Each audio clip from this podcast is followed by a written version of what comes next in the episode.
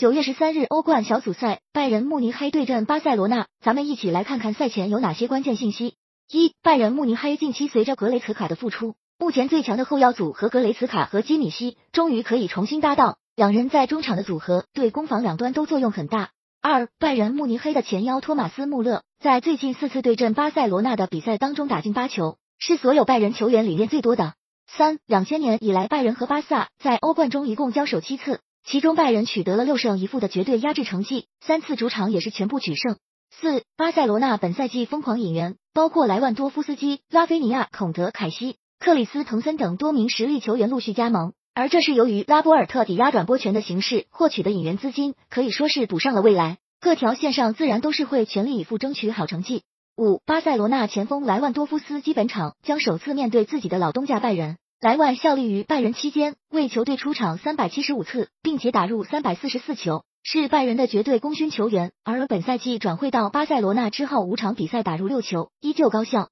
六，巴塞罗那多年来在欧冠比赛中被拜仁痛揍，甚至上演过被对手八比二赢球的惨案。上赛季也是主客场全部零比三输球，本赛季大肆招兵买马，并且对手近期状态不佳的情况下，巴塞罗那无疑是迎来了复仇的良机。本场战意很浓。